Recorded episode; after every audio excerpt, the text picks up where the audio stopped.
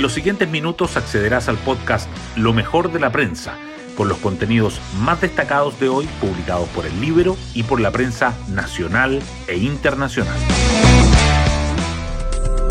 Buenos días, soy Paula Terrazas y hoy es 2 de agosto. Es corrupción, dijo el fin de semana el ministro Luis Cordero sobre el caso Democracia Viva.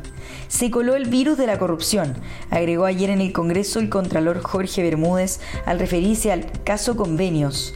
Y si había alguna duda, había, el presidente Gabriel Boric optó por opinar en redes sociales sobre la crisis. Más allá del debate jurídico, en mi opinión, quienes se han servido de recursos públicos, como el del caso de Democracia Viva, han incurrido en actos de corrupción. Ayer cayó la quinta autoridad de gobierno, la Seremi de Cultura de la región metropolitana, por traspasar dineros a una ONG donde antes trabajó. Este es el complejo escenario en el que el mandatario anunció su propuesta de pacto fiscal, que incluye ejes de fortalecimiento de la fiscalización tributaria y crecimiento, inversión y productividad, entre otros. Hoy destacamos de la prensa. Contralor sobre el caso convenios.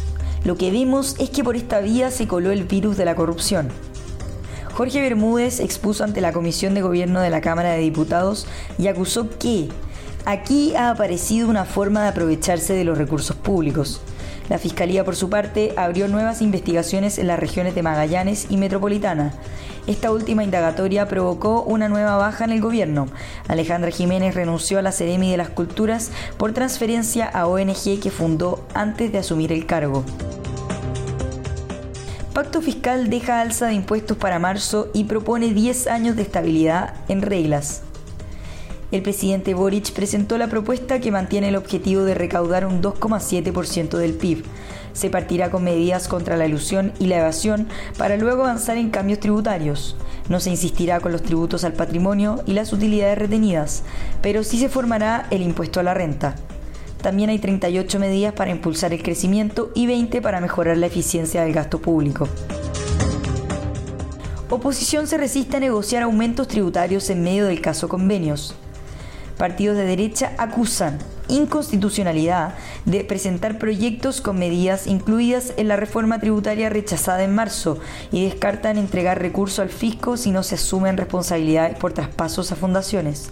Empresarios cuestionan que se insista en aumentar impuestos y expertos plantean dudas sobre la recaudación. Corte Suprema declara inadmisible reclamación de los consejeros oficialistas el máximo tribunal desestimó en votación dividida y solamente por un detalle formal el recurso de los representantes de la izquierda en el Consejo Constitucional para impugnar las enmiendas ingresadas por la derecha que suman nuevos capítulos al anteproyecto redactado por la comisión experta. El oficialismo apelará a la decisión a través de un recurso de reposición. En la portada del libro destacamos el día en que Boric y Vallejo amenazaron con no aprobar el presupuesto de carabineros si Piñera no sacaba a Rosas y al ministro Pérez. Es un chantaje decir que yo no converso con el gobierno si es que no me sacas a un ministro de Estado, dijo hace unos días la ministra de la CGGOV, Camila Vallejo, criticando a la UDI. Caída del IMASEC en junio consolida visión de contracción y crecimiento nulo del PIB en 2023 el Banco Central reportó que el índice mensual de actividad económica se redujo 1% en el sexto mes del año. La caída promedio en el primer semestre también es de 1%. En el mercado hay consenso de que 2023 cerrará sin crecimiento. Toda sorprende e informa a diputados que presentará indicaciones para fortalecer el Ministerio del Interior. Se trata de un tercer paquete de enmiendas al proyecto para crear el Ministerio de Seguridad.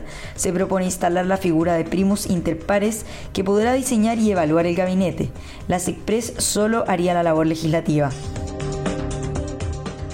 Seis proyectos en tres meses y medio, el lento avance de la agenda de seguridad que enardece el debate político.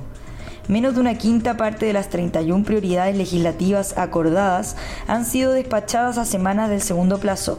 Además, hay materias que están mostrando diferencias casi insalvables entre el gobierno y la oposición. Y así llegamos al fin de este podcast donde revisamos lo mejor de la prensa. Que tengan un excelente día.